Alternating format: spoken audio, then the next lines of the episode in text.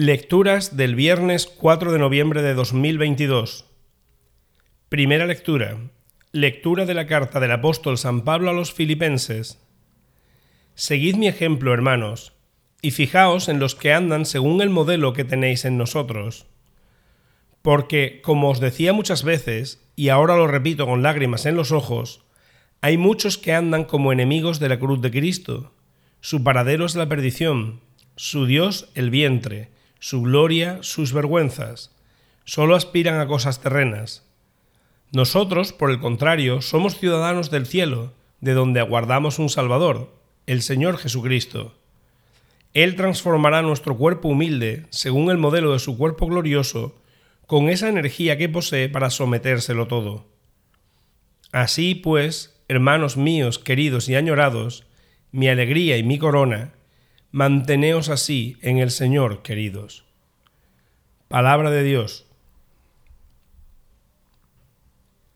Salmo responsorial. Vamos alegres a la casa del Señor. Qué alegría cuando me dijeron, vamos a la casa del Señor. Ya están pisando nuestros pies tus umbrales, Jerusalén.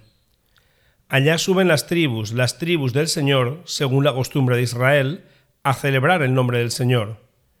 En ella están los tribunales de justicia, en el palacio de David. Vamos alegres a la casa del Señor.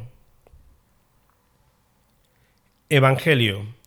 Lectura del Santo Evangelio según San Lucas.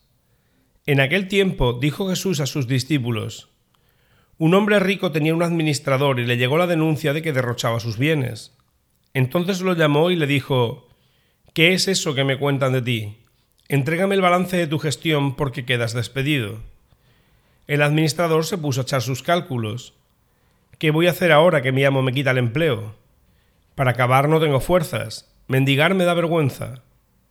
Ya sé lo que voy a hacer para que, cuando me echen de la administración, encuentre quien me reciba en su casa. Fue llamando uno a uno a los deudores de su amo y dijo al primero, ¿Cuánto debes a mi amo? Este respondió, cien barriles de aceite. Él le dijo, aquí está tu recibo, aprisa, siéntate y escribe cincuenta. Luego dijo a otro, ¿y tú cuánto debes? Él contestó, cien fanegas de trigo. Le dijo, aquí está tu recibo, escribe ochenta.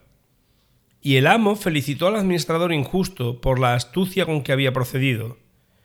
Ciertamente los hijos de este mundo son más astutos con su gente que los hijos de la luz. Palabra del Señor.